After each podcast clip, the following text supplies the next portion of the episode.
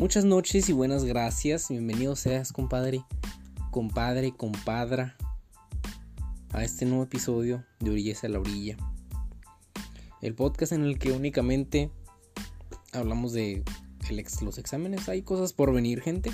Tú, la única persona que me escucha, hay cosas que... Hay varias ideas que tengo. Eh, si estás en la misma escuela que yo,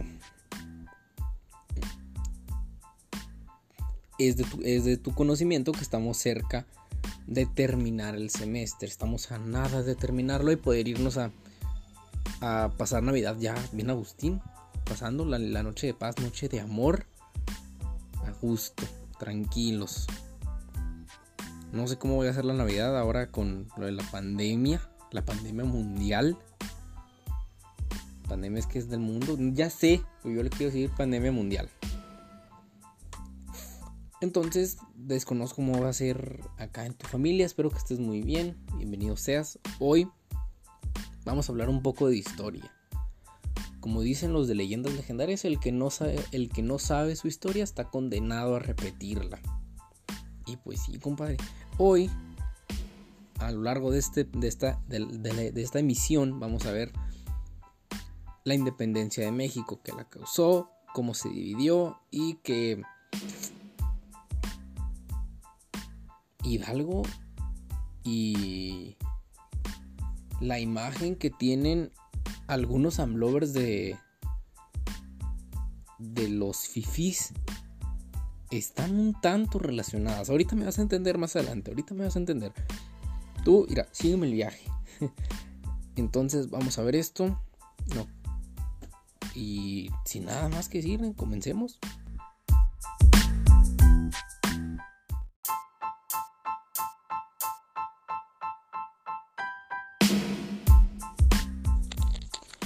Empecemos pues con esta emisión.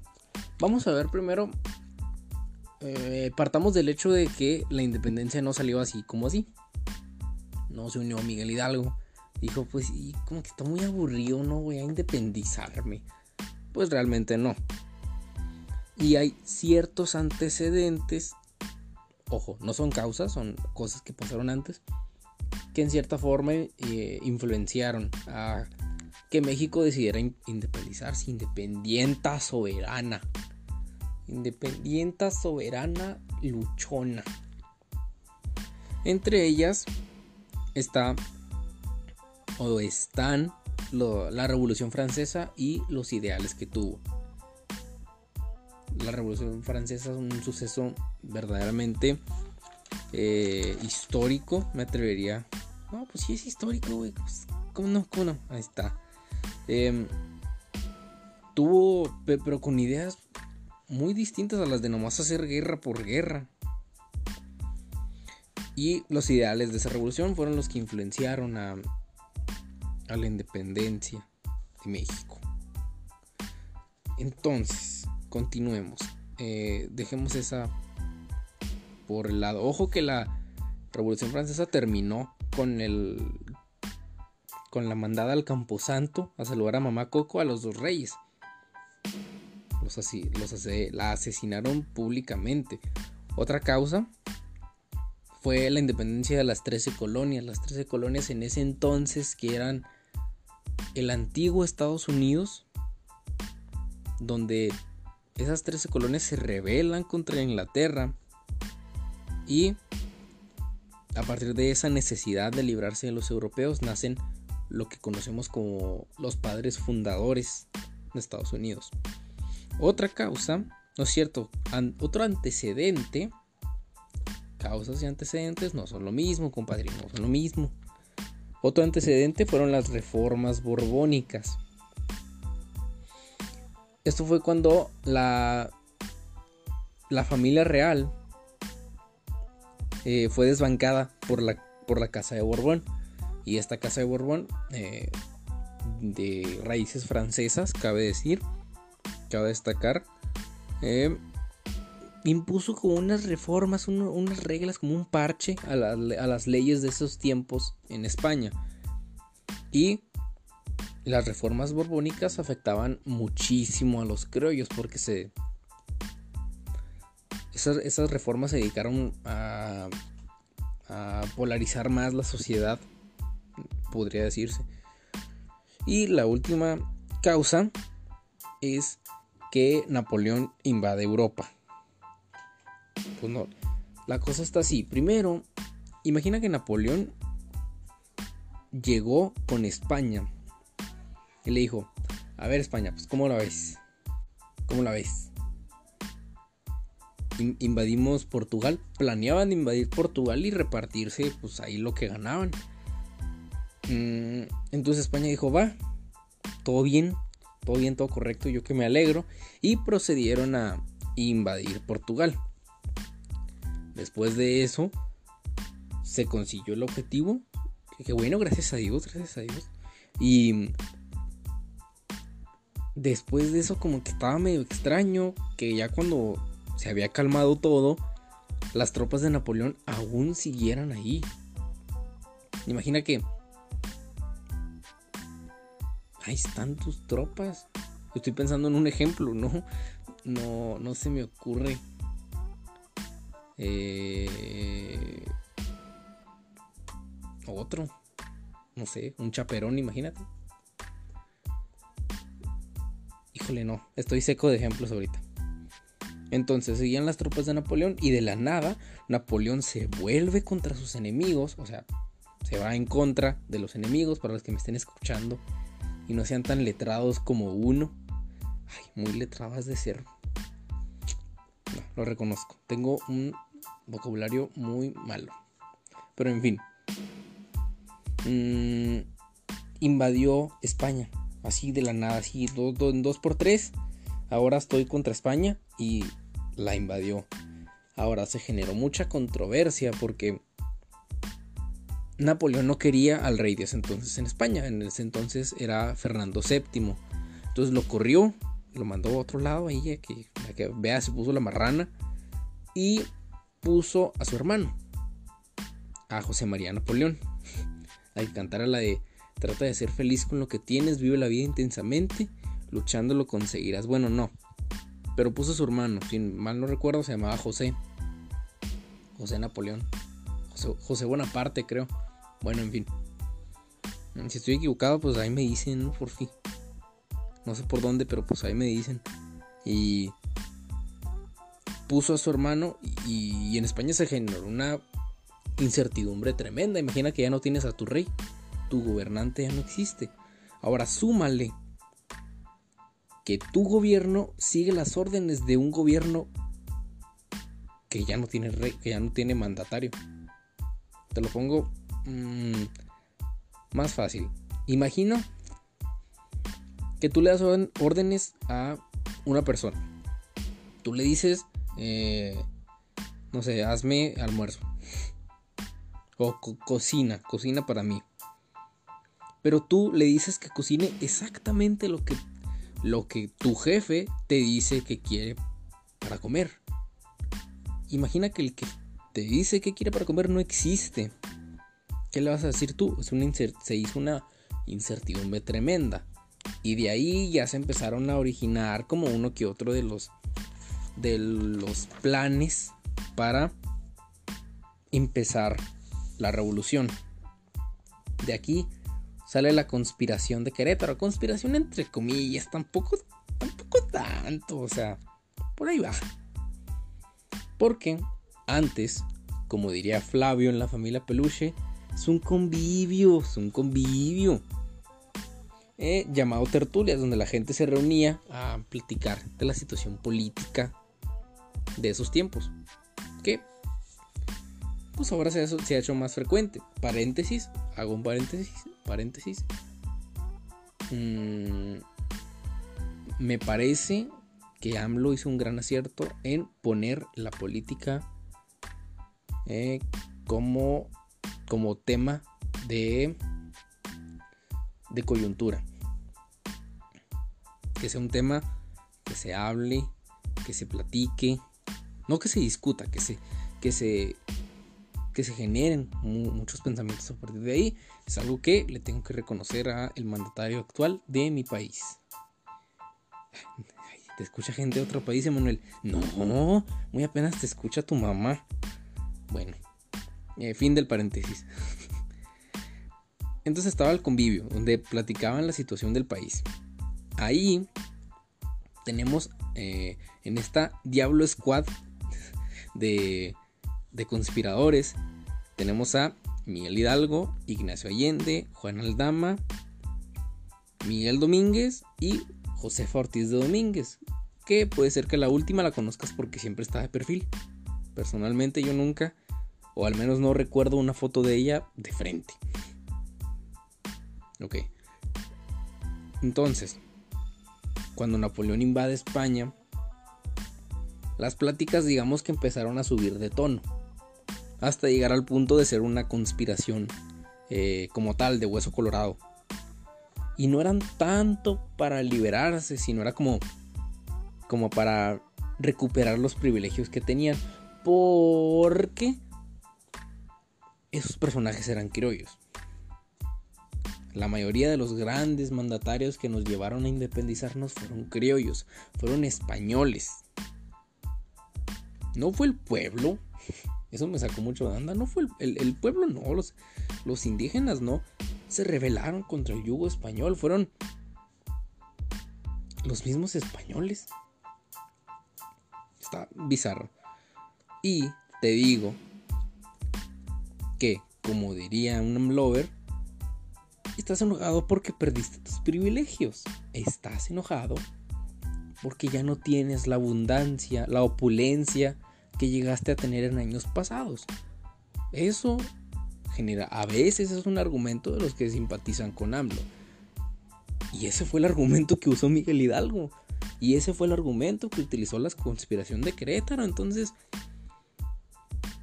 no tiene nada que ver, pero me parece eh, interesante mencionarlo, porque el profesor que nos imparte historia nos dio una visión completamente diferente de lo que pensábamos que era la independencia, algo muy heroico. Pues terminó siendo acá, pues, como que sí le baja dos rayitas al heroísmo. Tampoco tanto, pero sí le baja. Entonces, eran puros criollos deseando tener sus privilegios de vuelta. Y pues ya entraron en planes, empezaron a planearle y planeaban hacer la, esta rebelión eh, en contra de ser gobernados por Napoleón. Ojo aquí, querían ser gobernados por el rey, no querían otro, ellos eran fieles. Planeaban, bueno, volviendo a lo que planeaban, planeaban hacer la, la rebelión entre octubre y entre diciembre. Pero uno de los integrantes de la tertulia, eh, de nombre José Mario Gavilán, aplicó un 6-9 y le contó a la policía de ese tiempo o a la corona todo lo que planeaba la gente. Denunció la conspiración el 13 de septiembre. Inmediatamente se ponen cartas en el asunto porque pues nadie me toca mi coronita santa, nadie en esos tiempos eh, desafiabas a la corona y pues te nos ibas al cielo o al infierno, depende. Igual si desafiabas a Dios en esos tiempos, pues mira, la Inquisición.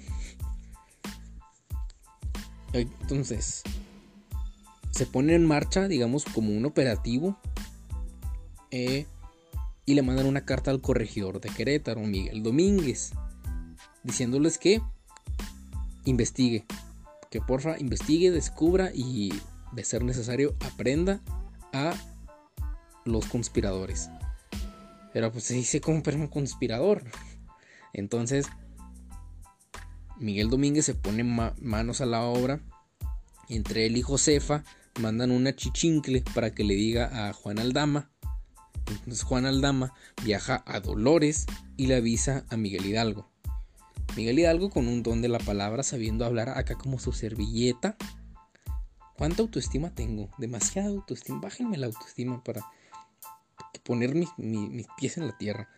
Miguel Hidalgo, sabiendo que puede convencer al pueblo, en una de sus misas de gallo de la mañana del 16 de septiembre, como por ahí de las 6 de la mañana, ahí tempranito, eh, justo después de misa, Hidalgo hace un speech y hace un llamado a que la gente se una al movimiento.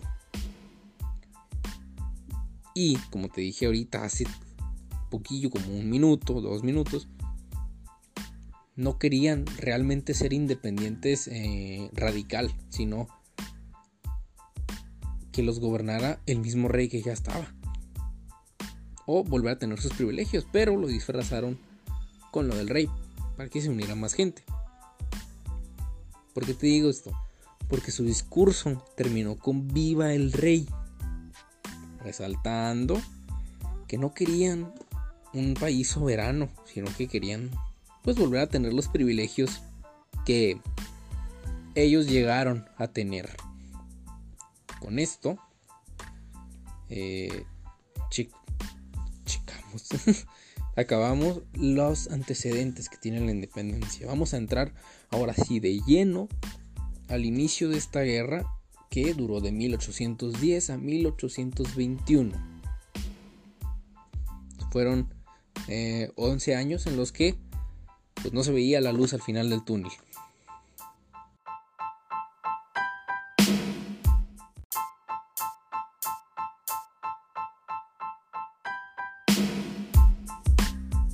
Y aquí empieza la segunda etapa de la independencia. En cuanto se muere, en cuanto, en, cuanto, en cuanto Miguel Hidalgo se nos va a saludar a mamá Coco, toma el mando José María Morelos y Pavón. Eh, destacar, cabe destacar que también era criollo y... No, no, no. Borra eso. no sé cortar los podcasts, entonces pues van a escucharme a mí equivocándome muchas veces. Aquí es donde llega José María Morelos y Pavón, criollo, alumno de Hidalgo y el fundador de la industria de las bandanas y de los paliacates. A él le debemos que existan eh, esta gran variedad de modelos. ¿Qué pasó? Que a Morelos le toca le toca reorganizar todo el chorizo, el chile con queso que era el movimiento.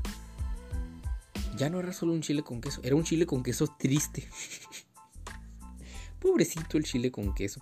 Entonces, necesita reorganizar el movimiento, unirlo y ponerlo feliz. Afortunadamente, eh, para el movimiento, afortunadamente para el movimiento, se logró hacer eso y con Morelos por fin se logra ver, se logra vislumbrar un objetivo claro. Ya no era nomás el rey. Morelos dijo, Ingesú, vámonos también a, a independizarnos de España. Todo, así, todo. Mm. Lo que haría más o menos a Morelos pues más padre de la patria que Hidalgo. Digo, pues Hidalgo no quería independizarse. O sea, el verdadero padre de la, de la, patria, ojo, en base a lo que dice mi, mi profesor, o sea, saco esta conclusión a partir de lo que me dijo él y de lo que yo sé. Aparte porque él dijo lo mismo, ¿no? Estoy robando lo mismo, yo no tengo opinión propia. Yo digo lo que otros digan. sí, tengo opinión propia. Bueno, en fin. A diferencia de Hidalgo, Morelos eh, más o menos ahí le sabía a las estrategias militares. ¿Qué pasó después? Que Morelos hace efectiva la abolición de la esclavitud que comenzó con Miguel Hidalgo y Costilla. Los objetivos tan claros que llegó a tener el movimiento en esas fechas se reflejaron, o sea, o llegaron al punto en el que se promulgó como el abuelito de las constituciones, la primera de muchas constituciones que ha tenido nuestro país. No fue constitución como tal, pero se puede considerar así. Esta fue Los Sentimientos de la Nación. Eh, nombre que parece álbum de Juan Gabriel o de, de ¿Cómo se llama la que se llama. Canta, canta música regional mexicana. O sea, como con influencias mexicanas, pero tiene un nombre más o menos gringo. No sé, Sentimientos de la Nación me suena a, a Juan Gabriel o a Vicente Fernández. bueno, eh, Los Sentimientos de la Nación no era una canción y eran, era, eran 13 puntos. ¿Qué pasó? Pues no, aquí todo bien. Durante ese periodo, durante el, durante el periodo de Morelos, como líder de el movimiento, se hace o se crea la Suprema Junta Nacional Americana, que aconsejaba a Morelos, y se creó el Congreso de Anáhuac, que viene siendo la pre-Cámara de Diputados. Morelos fue una persona que le puso objetivo a la lucha. Ahora sabe lo que quiere. neta, si yo fuera mujer me casaba con Morelos porque sabe lo que quiere y eso, eso, eso nos gusta mucho. Al menos eso de la información que yo tengo mm, es muy importante saber lo que tú quieres. Independientemente si le quieres gustar más o le quieres gustar menos, tú enfócate en lo que quieres y eso va a traer no solo eh, relaciones sentimentales de las que quieras de, bueno, animales no, pero de, relaciones sentimentales. Y aparte te beneficia muchísimo a ti. este, este es el tip de hoy. Bueno, después de eso, después de nuestro tip y de que nos queremos casar con Morelos porque sabe lo que quiere. Em, el 22 de diciembre de, 1815 ocurre un milagro navideño. ¿Cuál fue el milagro? Que Morelos lo encarcelaron. Qué bonito milagro. Y es fusilado en el paredón, igual que a Hidalgo. Con él, con la muerte de José María Morelos y Pavón, se acaba la segunda etapa y la industria del paliacate presenta un declive, porque su mayor cliente ahora está muerto. Y presentó las mismas, eh, corrió el mismo destino que, tuvo Hidalgo. Porque también era un padre, lo tuvieron que excomulgar primero. Con esto se acaba la segunda etapa. Empezamos pues con la tercera. La tercera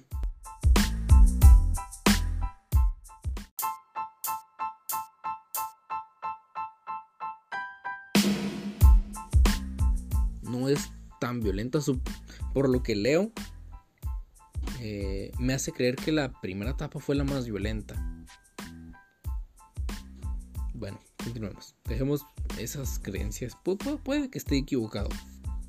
La tercera etapa, la etapa de resistencia, comienza cuando llega a España, a la Nueva España, un nuevo virrey llamado Juan Ruiz de Apodaca, que les propone una especie de, de indulto a los insurgentes. Les propone perdonarlos te perdono y mis pecados son perdonados.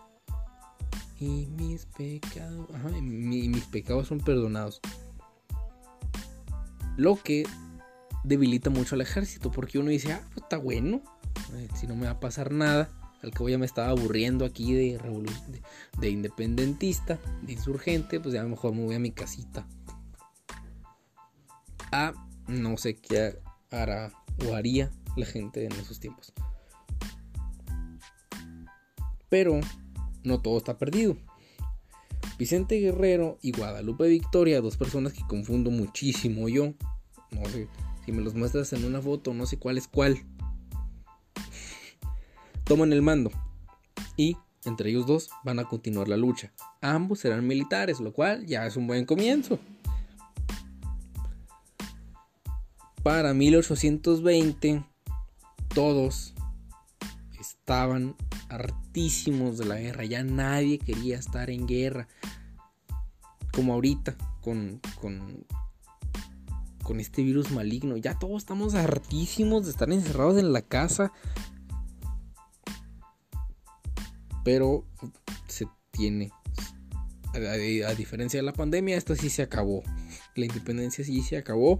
La pandemia no se sabe. Entonces, todos, todos estando hartísimos de la guerra, hace creer a la corona que ganaron. Imagínate, pues tú ves a todos bien bajoneados y dices, pues ya gané, güey. Ya la armé. Y con ese, pues es como, como ninja, porque todo se fue uniendo. En 1820 ocurre una nueva conspiración. Ojo, ajena al ejército insurgente. Esta conspiración es la profesa y se juntaban en la iglesia de San Felipe en la Ciudad de México. Los integrantes, también criollos, buscando sus privilegios de vuelta, porque ya se fue el PRIAN. Bueno, no, no, no. Los integrantes eran criollos, de la alta, pero buscando sus privilegios de vuelta. Y que se le llama la profesa porque profesaban mm, ciertos aspectos entre ellos una monarquía independiente de, de México. Independiente de España más bien. Se me fue el rollo. Y el candidato para ser el rey de México, del México independiente una vez que se concrete, era Agustín de Iturbide, era un miembro destacadísimo de los realistas. Porque imagínate, entonces, el virrey Apodaca no tenía ni la menor idea de que Iturbide estaba en pláticas con el, enemigo y nombra a Iturbide para que vaya a someter, bueno, digamos matar a, a Vicente Guerrero. Entonces, eso fue, le cayó como anillo al dedo porque Iturbide yo creo que ya estaba más del lado de los insurgentes que del lado de los realistas. Y se encuentran en Iguala. Vicente Guerrero y Agustín de Iturbide se encuentran en Iguala. En ese tiempo, o en ese momento, hacen una alianza entre la conspiración ajena, ahí de otro lado, y los insurgentes la unieron. Y se firmó el plan de Iguala. En ese momento se se le llama el abrazo, el abrazo de Acatempan. Y el plan de Iguala tiene cuatro mm,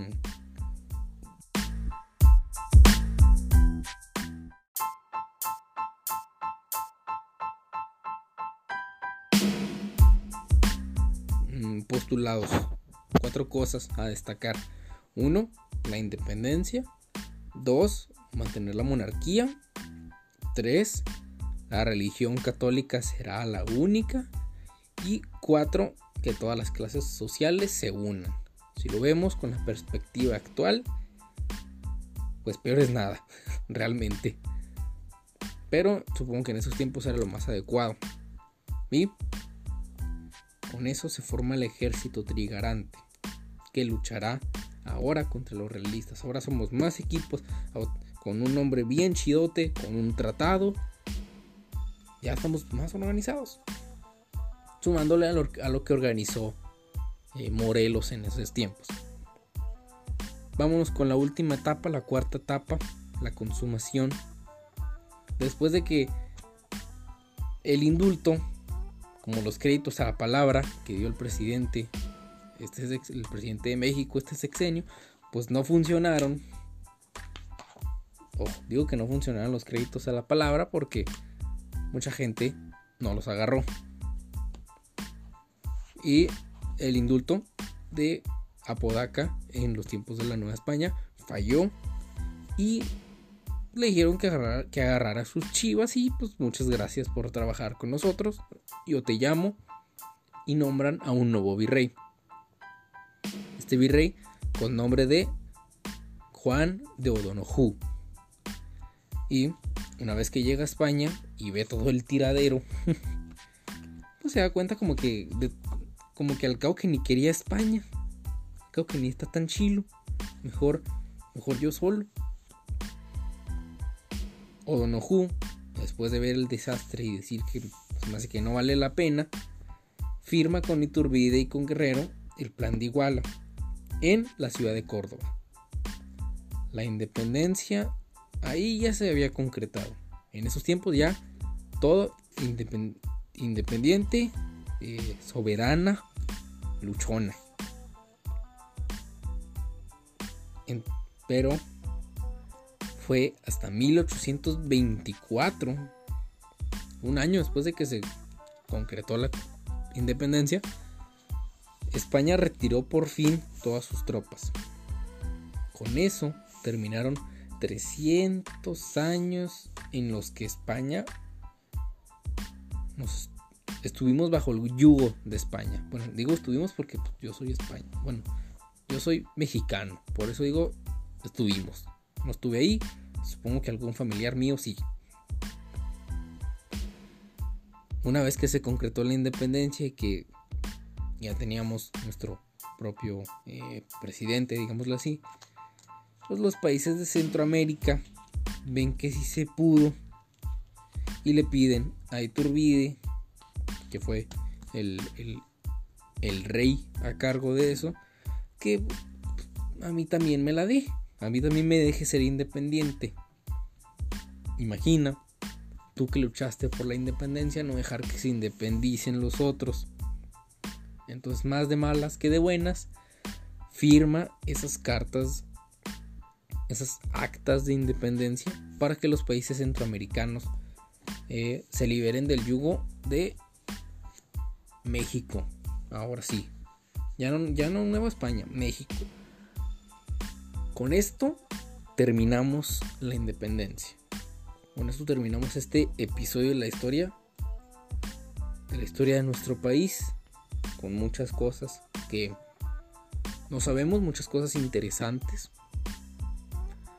Y pues nada, espero que te haya servido, espero que te haya gustado el episodio, que te hayas entretenido, espero que estés muy bien. Mm, muchísimas gracias por escucharme. Mm, si crees que le pueda servir a un compa, un amigo, una amiga, una amigue, pues compártele el episodio y seamos más eh, de comunidad. No tengo la suficiente gente que me sigue como para ponerle el nombre, pero algo se me va a ocurrir. Nada, muchísimas gracias por, por escucharme. Espero que te haya servido y pues nos vemos. Y ya, te la lavas, compadre, te la lavas. O compadra. Compadra, compadre, como sea. Usted bañese bien. Sé que nadie lo va a ver y usted anda en fachas todo el día. Pero tire shower. Tire shower, por favor. Hay que cuidar el aspecto. Porque cuando menos lo pienses vas a salir y vas a dar mala espina. Te lo digo por experiencia. Muchísimas gracias por escucharme. Nos vemos.